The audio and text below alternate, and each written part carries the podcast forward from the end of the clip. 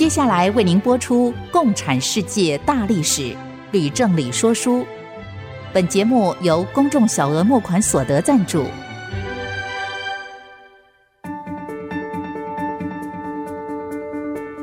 共产主义的兴衰影响近两百年来的全球局势。认识共产主义，才能掌握二十一世纪的国际发展。全球视角，大历史观点。欢迎收听《共产世界大历史》，吕正理说书。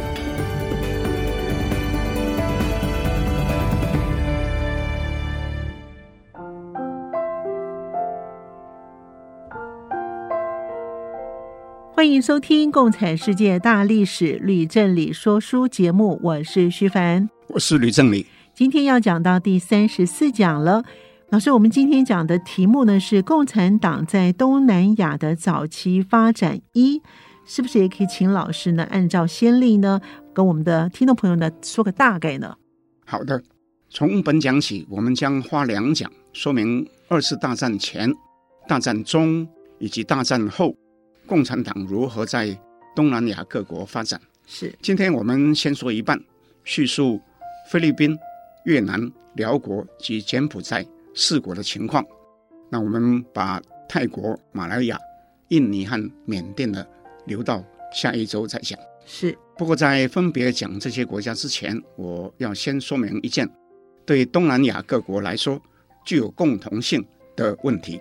诶，这些国家有什么样的共同性的问题呢？老师？那第一个共同的情况就是几乎没有例外，在第二次大战之前，这些国家。都是欧洲强权的殖民地，真的耶？是啊。那么第二件就是各国都为了要反抗殖民统治而爆发独立运动，在第二次大战之前如此，在第二次大战之后也一样。因此呢，我们在分别叙述共产党如何介入各国的革命之前，哈，我们也非要把。西方国家如何在东南亚进行殖民统治啊？作为一个概略的说明不可。哦，老师这样说，我明白了。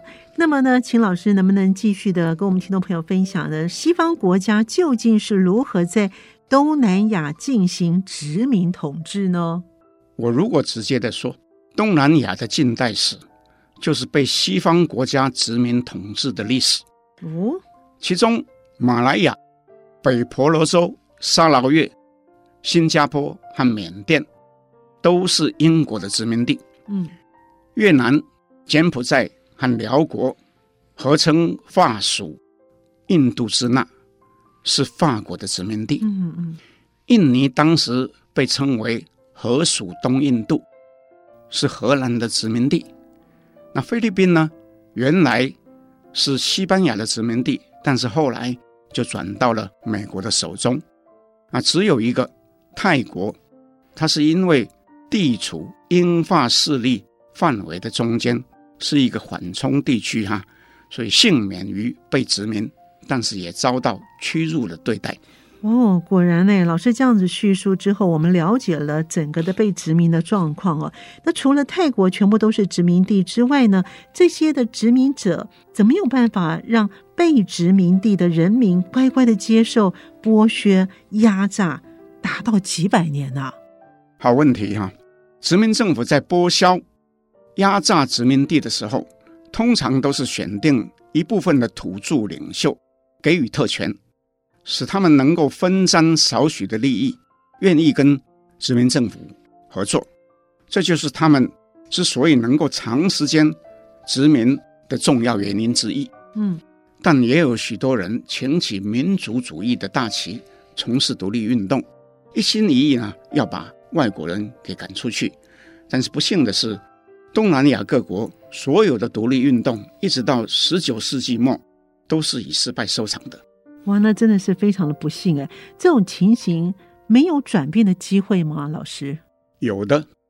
当欧洲的社会主义跟共产主义出现以后，东南亚各国的独立运动就开始有了不同的面貌。嗯，有一部分土著苏丹派他的子女或是族中的精英到欧洲去接受西式的教育，是受到革命思潮的洗礼之后，回国大多就成为追求独立运动的中坚分子。那同时也有一部分欧洲的白人社会主义者，因为同情被殖民者而自愿帮助殖民地的独立运动。美国总统威尔逊提倡的民族自觉，也激励了很多东南亚的人。不过，除非有重大的事故发生，白人在东南亚的殖民统治地位，哈，那是屹立不摇，很难去改变。所以呢，要到第二次世界大战爆发以后，这种情形才有机会改变，是吗？哎，不错，第二次世界大战是一个转泪点。哦，那么日本在二次大战时挥军南进，提出一个大东亚共荣圈的口号，嗯，声称亚洲是亚洲人的亚洲，那就获得东南亚各国许多人民的响应，很快呢就把白人殖民者啊。都赶出去，可是呢，由美国领头的盟军很快的又回来反击日军。当时各国的人民反应其实是蛮分歧的，因为有人选择跟皇军配合，但也有人选择跟盟军合作。那共产党呢？他们会怎么来做呢？斯大林在二次大战当中其实是自顾不暇，也还没有跟日本宣战。所以只能在暗中支持各国的共产党与盟军配合，对日本展开游击战。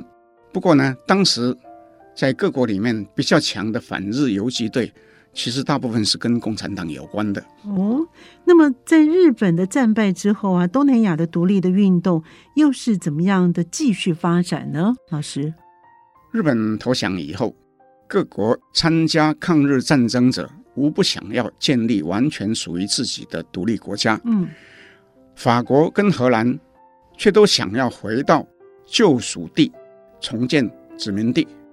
不过，一总命令第一号的规定，除了菲律宾及越南北部之外，其他东南亚地区都由英国的蒙巴顿将军受降。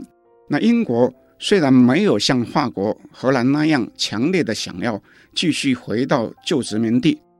那蒙巴顿将军却奉命协助法国跟荷兰的军队回到旧殖民地去，确保他原来的统治地位。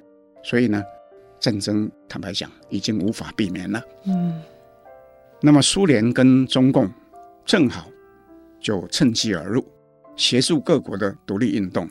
那战争哈、啊，于是就进一步的扩大化跟复杂化了。那美国人怎么来看这件事情呢？又是个好问题。美国在太平洋战争当中派子弟兵到亚洲参战，嗯，出钱出力最多，是目的当然不是为了要帮助欧洲人在战后回到旧殖民地去继续剥削，对，所以对法国跟荷兰是非常的反感，那决定呢要置之事外。可是当中国大陆变色，韩战又接着爆发以后，那美国渐渐就看出。在东南亚各国也即将次第的陷入共产党的手中，嗯，那就只好改弦易辙，决定出手对抗共产党。那以上呢，这些呢，大致就是东南亚各国独立运动的共同的背景。哇，说到这边呢，我们大概对于东南亚的各国呢，有一些初步的概念了。我们先休息一会儿，马上回来。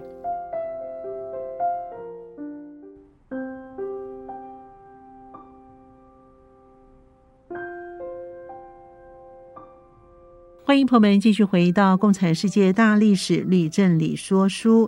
老师刚才呢介绍了东南亚的各国独立运动的共同背景之后呢，我知道了老师呢接下去要讲各国的状况了。那么第一个我们要说哪个国家呢？我首先要和听众介绍菲律宾的情况。哦，好，菲律宾是怎么样一个状况呢？西班牙开始统治菲律宾的时间是在十六世纪。此后，土地跟财富就逐渐集中在各地世袭的少数几个大地主家族的手中。他们和殖民政府充分的配合，取得特权，分赃利益。那么，贫农佃农就被压榨，愤恨不平，因而暴乱不断，屡次起事，但是都遭到西班牙殖民政府的镇压而失败。那一直到了一八九八年，由于西班牙在美西战争中败给美国，菲律宾才转为美国的殖民地。哦，那美国人对待菲律宾人会有不同吗？美国殖民政府刚开始的时候，基本上仍然是笼络大地主，共同压榨农民。哦，那菲律宾的农村因而仍然是贫富尖锐的对立，那正是共产主义扩张最佳的温床。嗯，在一九三零年，菲律宾共产党由共产国际扶植。而成立，但是被殖民政府取缔，只能从事地下的活动。不过这时候，美国已经决定改变政策，转为逐步训练菲律宾人自治，帮助他们制定宪法、选举总统，并且在一九三四年承诺说，在十年以后，也就是在一九四四年，要让菲律宾独立。美国人和菲律宾人之间的关系，哈，因此就逐渐的改善不少。诶，那美国人为什么会决定改变政策呢？老师，美国自己其实原本也曾经是殖民地，不是吗？对，所以他们跟欧洲国家的价值观哈不尽相同。嗯，在经济上，其实他们也不需要靠殖民地的收益来挹注。是的，那老师您说美国承诺菲律宾在一九四四年独立，但是太平洋战争在一九四一年爆发的，所以菲律宾还没有独立就被日本占领了。哎，不错，徐帆，你算得很清楚哈。那珍珠港事件爆发以后，日本皇军就迅速的抵达了菲律宾。嗯，美国派驻在菲律宾的麦克阿瑟将军率领。美菲联军在马尼拉西边的巴丹半岛跟日军奋战，大败哈！哇，死伤大概三万多人。嗯，那麦克阿瑟自己逃走，留下了七万五千名官兵，被日本强迫步行一百多公里到马尼拉附近的一个战俘营，结果因为饥渴被凌虐或是被处决。竟然又有一半人死掉了！哇，那真的是很惨呢。麦克阿瑟将军怎么自己就跑掉了呢？那麦克阿瑟虽然跑掉了啊，他誓言说：“我必回来啊。”那总之呢，这件事情呢，史称叫做巴丹死亡行军。嗯嗯。过了两年，麦克阿瑟就率领美军卷土重来。嗯啊，并且得到虎克军的帮助。击溃了日军，美国在一九四六年就实现他的诺言，让菲律宾独立。刚才老师有说呢，帮麦克阿瑟击败日军的虎克军。这虎克军它是怎么样的一支军队呢？虎克军的英文叫做 Hooks，H-U-K-S。嗯，所以虎克是翻译过来的啊。哦，那这是在日军占领期间，菲律宾最重要的一支抗日游击队。由菲律宾共产党创始人塔鲁克率领，虎克军虽然曾经和美军合作过，对于战后菲律宾的农村依然是贫富不均，非常的失望。所以呢，塔鲁克就率领了虎克军跟农民跟菲律宾的新政府对抗。菲律宾新政府跟虎克军。曾经多次的谈判，但是始终没有结果。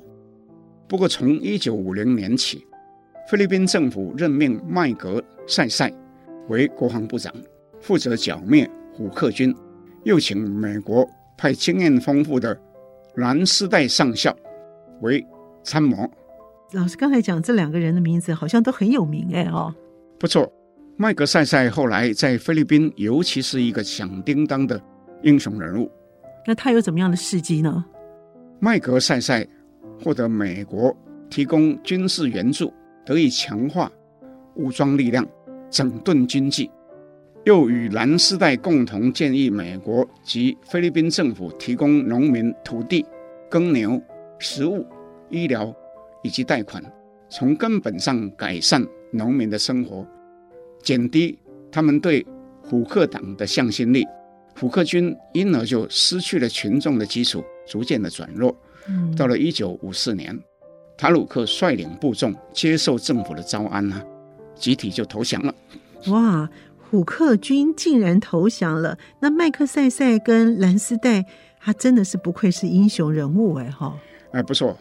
菲律宾政府之所以能够招安虎克军，除了两人能够通力合作，维持良好的军纪以外，也要归功于当时的政府堪称是清廉能干，并且知道要改善农民的生活，使得虎克党失去农民的支持。但不幸的是，菲律宾在十年以后，也就是在六十年代的后期，却因为人为的因素而恶化，使得虎克党再起。所以，我们将来呢，还要再回来讲菲律宾。哦，好，经过老师这样说明之后，我们了解了菲律宾的状况了。那么，接着要讲哪个国家呢？我们接着讲胡志明跟越南的独立运动。好的，首先我要说，东南亚地区在一九三零年，除了菲律宾之外，还有三个共产党成立。有哪三个呢？他们都在哪里呢？那分别在越南、泰国跟马来亚。其中的越南共产党是由胡志明创立的，嗯，后来改称印度支那共产党，把柬埔寨跟辽国也纳入。哎，我猜呢，听众朋友们对于胡志明啊都很有兴趣啊，是不是可以请老师先介绍一下他的来历呢？胡志明在共产世界历史上是一个大人物，太重要了。嗯、当然，我们要先说一下，是胡志明其实根本就不姓胡，而是姓阮。一般来讲，越南人大部分都姓阮嘛，哈。是啊，他名字叫做阮碧城，嗯、那胡志明是他的化名，哦，到后来却变成他一直使用的名字。那么他是出生在一八九零年，那当时越南是在法国殖民政府扶植的阮朝傀儡政府的统治之下。嗯，胡志明的父亲原本是阮朝的一名高级官员，却因为目睹阮朝无力阻止法国人剥削越南百姓、巧取豪夺，所以就愤而辞官，那自我流放。那你可以想象，嗯，那胡志明从小就一定受到他的父亲影响非常的大，对，所以就非常的痛恨他，矢志哈，终有一天哈要将法国的殖民政府赶出去。哦，不错，小小就立志了哈。是，所以到了一九一一年，胡志明二十一岁的时候，他就偷渡出国。他在一艘法国的商船里面当杂工，后来又到伦敦、巴黎分别居住很多年，也是从事各种很卑微的工作。然而，胡志明在困顿当中却能够大量的阅读书籍，并且仔细的观察西方的社会。哇，听老师这么说呢，胡志明他是相当令人敬佩的。所以呢，他为了生活从事一些比较卑微的工作，可是呢，他心中却有一个大志向，又能够借由读书阅读呢来提升自己，而且呢会观察国际各方面的动态，是吗？不错，古今中外从来没有一个大人物不是刻苦自立以成就自己的。从老师叙说各个的大人物，好像都是如此哎哈。是，我们先休息一会儿，马上回来。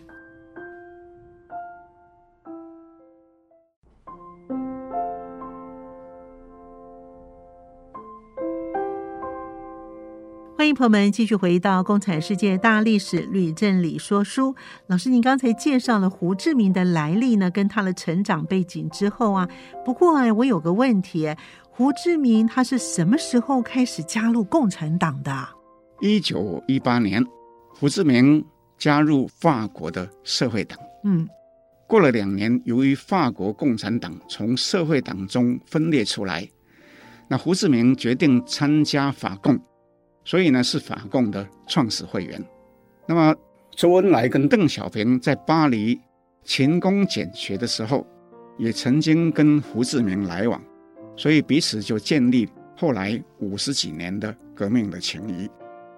到了一九二三年，胡志明前往莫斯科接受共产国际的训练，并且在第二年被派到中国的广州，在黄埔军校里面担任鲍罗廷的翻译。那胡志明于是就借机推荐一部分越南人也进入黄埔军校，后来都成为越共的重要的人物。嗯，原来呢，胡志明曾经是包罗廷的翻译啊，又跟黄埔军校有那么深的渊源，哎，哎，真的是很有趣。那么后来呢？后来由于国共合作，胡志明也参加由一位越南右派革命家，叫做潘佩珠所领导的越南国民党以及新兴社两个社团的活动。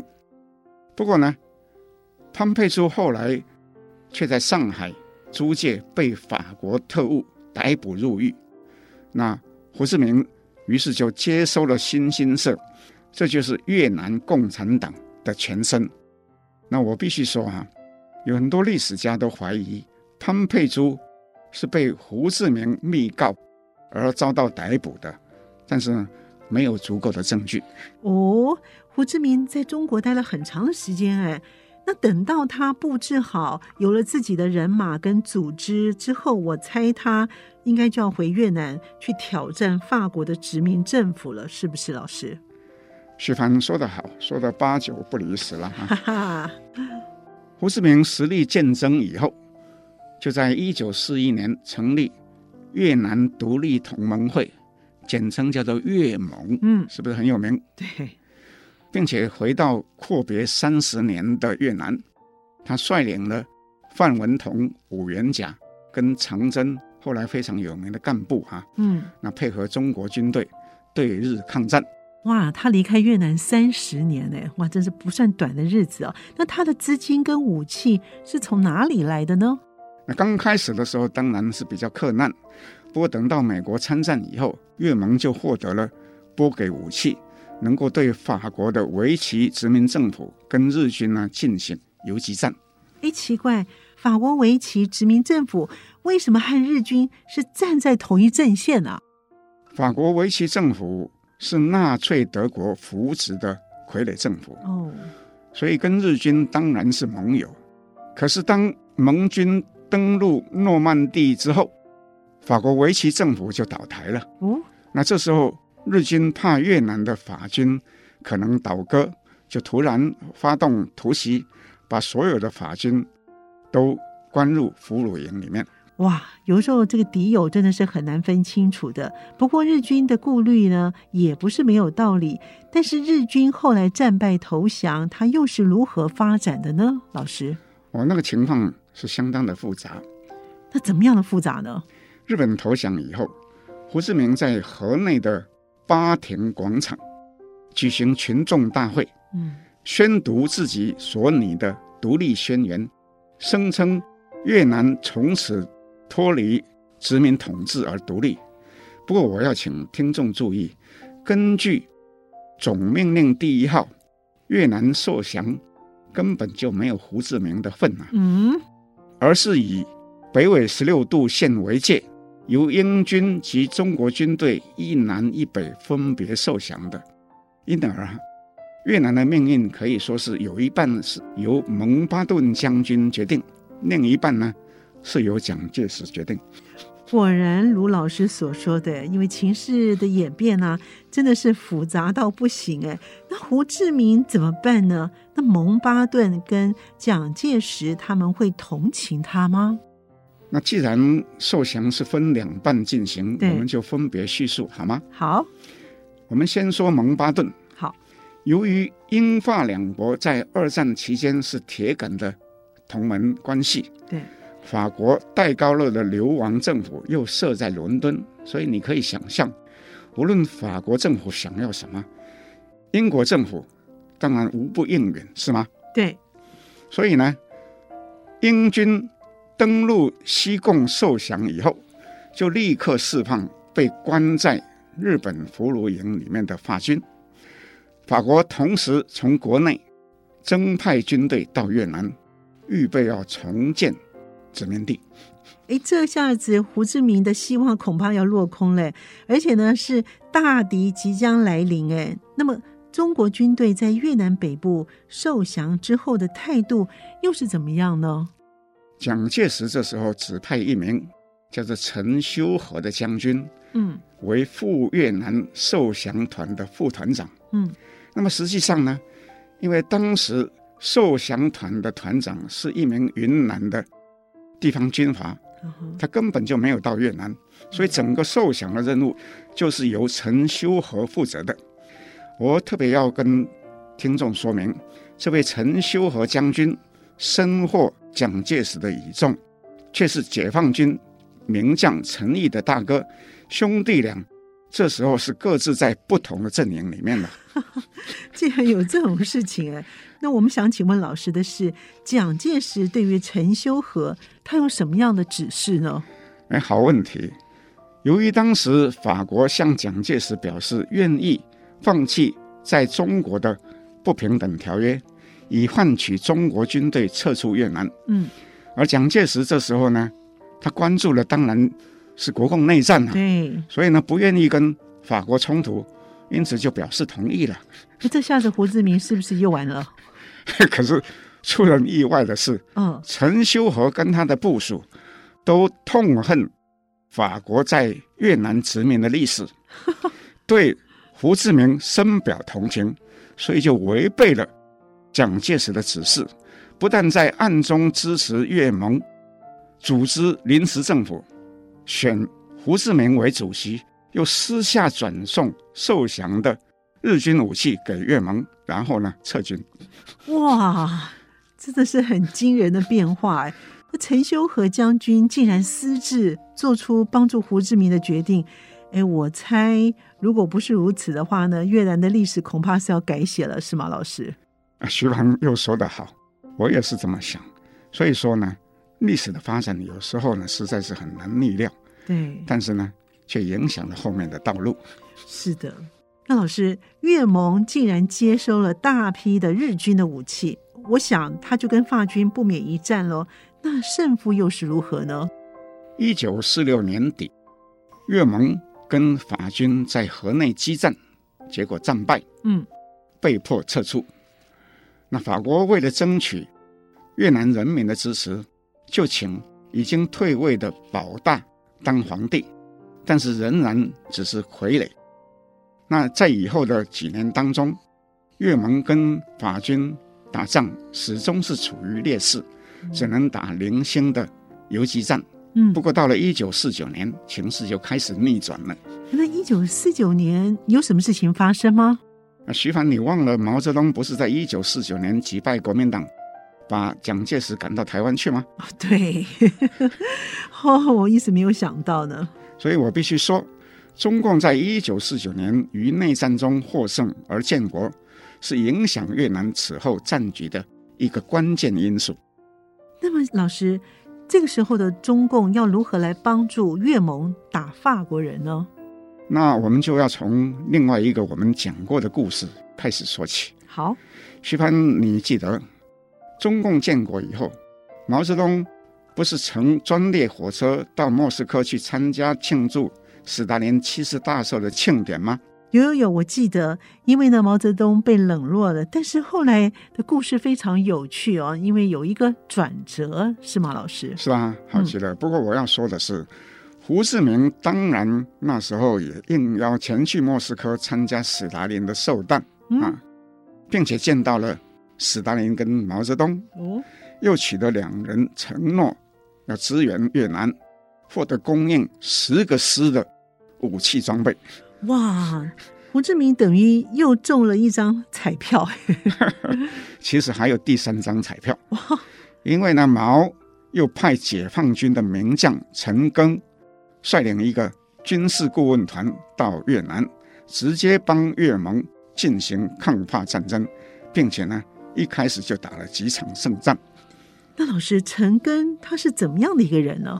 那陈赓呢？我跟听众报告，这个庚呢是长庚医院的庚，下面一个贝啊、嗯、啊，陈赓，陈赓是黄埔军校第一期毕业，是蒋介石最喜爱的学生之一，后来却参加共产党。哇，他虽然不像彭德怀、林彪那么样的有名，在国共内战的时候，却是国军非常畏惧的解放军将军之一啊。不过由于韩战爆发。毛泽东就决定把陈赓派到朝鲜去当彭德怀的副手，派另外一名将领叫做韦国清接任，所以此后越盟的抗法战争就缓了下来。那双方都在苦战，但是没有发生决定性的战役。真的就像老师讲的，这个历史有些的改变，后面的很多的历史就随着有一些不同的变化了。我们先休息一会儿，马上回来。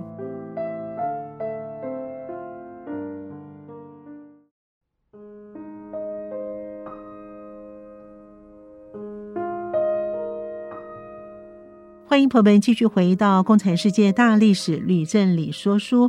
老师，请问越盟反抗法国的战争什么时候才分出胜负呢？越盟抗法战争的关键点叫做奠边府之战。这是从一九五四年三月起，由越盟武元甲将军率领军队跟法军的一场大战。那地点在越南跟辽国边界的奠边府。那法军大败，死伤跟被俘的一共有两万多人。哇，那老师，奠边府之战呢是一个非常有名的战役啊。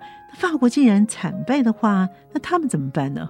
法国只得在随后举行的日内瓦九国会议当中同意以。北纬十七度为界，将越南分为南北越。那北越是由越盟统治，南越是由法国扶植的保大政权统治。事实上，法国这时候已经撑不下去了，所以是决定撤出越南，而由美国接手。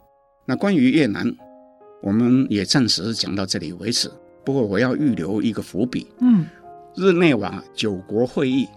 对于越南、中国及美国的三角关系发展至关重要，所以我在以后的节目里面还要再回来详细的细述。好，太好了，那个时候我们又可以听故事了。那我想呢，接下去我们要讲的应该是共产党如何在辽国跟柬埔寨的发展，是吗，老师？而正是二次大战前，辽国、柬埔寨其实也都是法国的殖民地，嗯，和越南合称。法属印度支那，嗯，这两国的国王都是法国殖民政府的傀儡。那日本出兵到东南亚以后，仍然请他们当傀儡。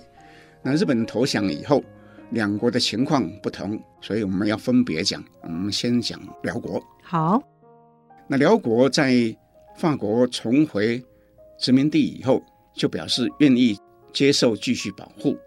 不过，当时王室中有一位贵族兼首相佩查拉亲王啊，嗯，却不愿再做傀儡，啊径自就宣布独立了，并且发起辽国伊莎拉运动。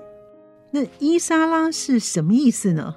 那伊莎拉就是自由，所以呢，辽国伊莎拉就是自由辽国运动。那么佩查拉亲王就领导对法抗战。他的两个弟弟哈，一个叫做梭发那驸马，另外一个叫做苏发努冯，也跟着他一起奋战。不好意思哈，这个辽国话哈，这有一点绕舌哈，我看也只能这样翻译了哈。好啊，一个叫梭发那驸马。一个叫做苏发努冯，嗯，好，所以这三位是王室出身的兄弟，他们团结一致对抗外来的殖民势力啊，也的确是令人感动的。可是伊莎拉军队哈，却是屡战屡败哈啊，到最后呢就无以为继哈，于是，在一九四九年就宣布解散。那么三兄弟在这个时候呢，各自做出不同的选择。哦，那么三兄弟后来各自决定走什么样的路线呢？大哥佩查拉心灰意冷，就选择流亡曼谷了。嗯嗯。二弟二弟，嗯，叫梭发那驸马，那决定接受法国人的邀请，重新加入辽王国的傀儡政府，啊，成为首相。那第三个弟弟呢？他决定去哪里了呢？第三个叫做苏发努冯，就决定接受胡志明协助，成立一个叫做巴特辽。巴特辽是什么意思？巴特是国家的意思。哦，嗯，所以巴特辽就是新辽国啊。哦，所以他誓言继续革命，要将法国赶出辽国。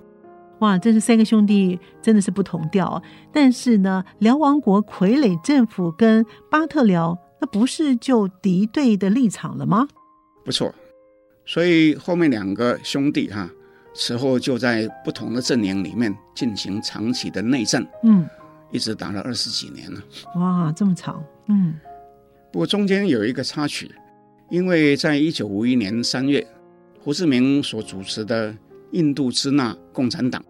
奉共产国际的命令，分拆为越南劳动党、辽国人民党以及高棉人民革命党。那实际上，后面两个党都还是在越南劳动党跟胡志明的指导之下。老师，那辽国人民党是谁来当头呢？辽国人民党是以一个人叫做凯山丰威汉为总书记。嗯，他兼。巴特辽的国防部长，所以才是真正掌握巴特辽的实权任务。嗯，斯发努冯啊，实际上是受他节制的。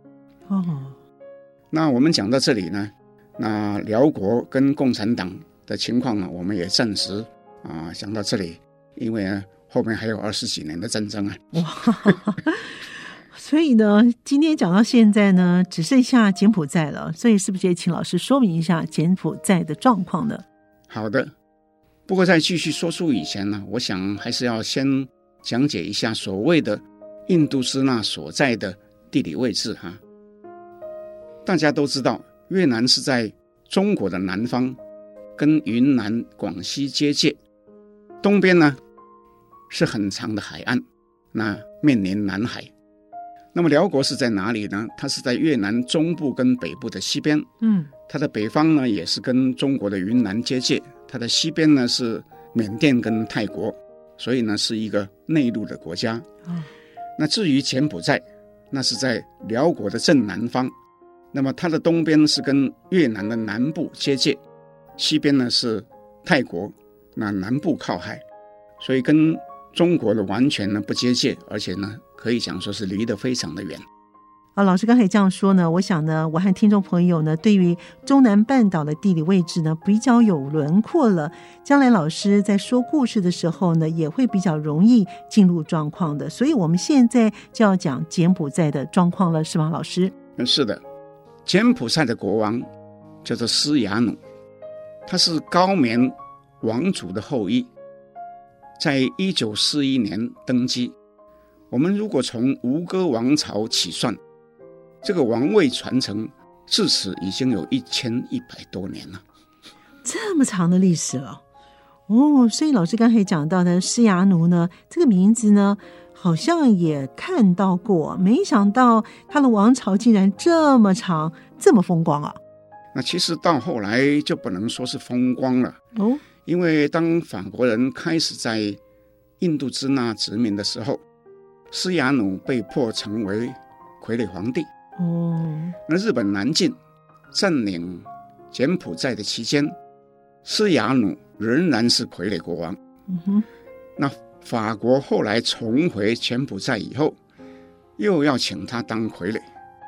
可是斯亚努这一次哈、啊，他不愿意再接受这样的命运，他就决定出国流亡。哦，临行的时候呢，发表宣言。说，除非完全独立，将永不回到金边。哇，看来他真的是受够了哈，所以呢，他开始有志气了。那后来呢？法国后来面临越盟的强力反抗，无法同时兼顾，所以就不得不在一九五三年同意让柬埔寨完全独立。施亚努因而哈就如愿以偿，光荣的返回故土。担任国王，哇，那这样不是很好吗？问题是，法国人远离之后，柬埔寨实施的政治体制是君主立宪制，国王的权力受到很大的限制。但是，施亚努却是一个有极强的权力欲的人，那怎么办呢？在一九五五年，施亚努就决定把国王的位置哈、啊、让给他自己的爸爸哦，那自行组织一个执政党，同时担任党魁跟首相。过了五年，他的父亲逝世，施亚努又给自己一个新头衔，叫做国家元首啊，同时也兼任首相。哇，所以他就集大权于一身，那怎么来治理国家呢？老师？施亚努在国内基本上是采取兼容并蓄的手法，使得左右两派互相的掣肘。在外交上，他也维持中立，以求国家安定。可是呢，我必须这样讲：柬埔寨地理位置上虽然是远离中国，却是跟越南紧密的相邻。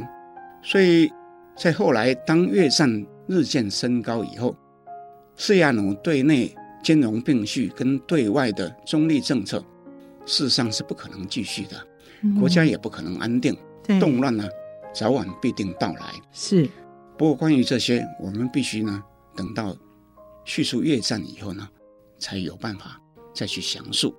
好，我们今天节目呢就到此先暂时告一段落。欢迎我们的听众朋友呢，喜欢我们的节目的话呢，可以到 Apple Podcast 的评五颗星，并且留下你的心得，也给我们的支持跟鼓励。我们的节目呢是在每个星期二的晚上八点钟播出，在星期六的下午两点到三点钟会重播《共产世界大历史吕正理说书》。我们下次见。谢谢各位听众，我们下次见。明白过去，才能洞悉现在，展望未来。共产世界大历史吕正理说书节目由公众小额募款所得赞助播出。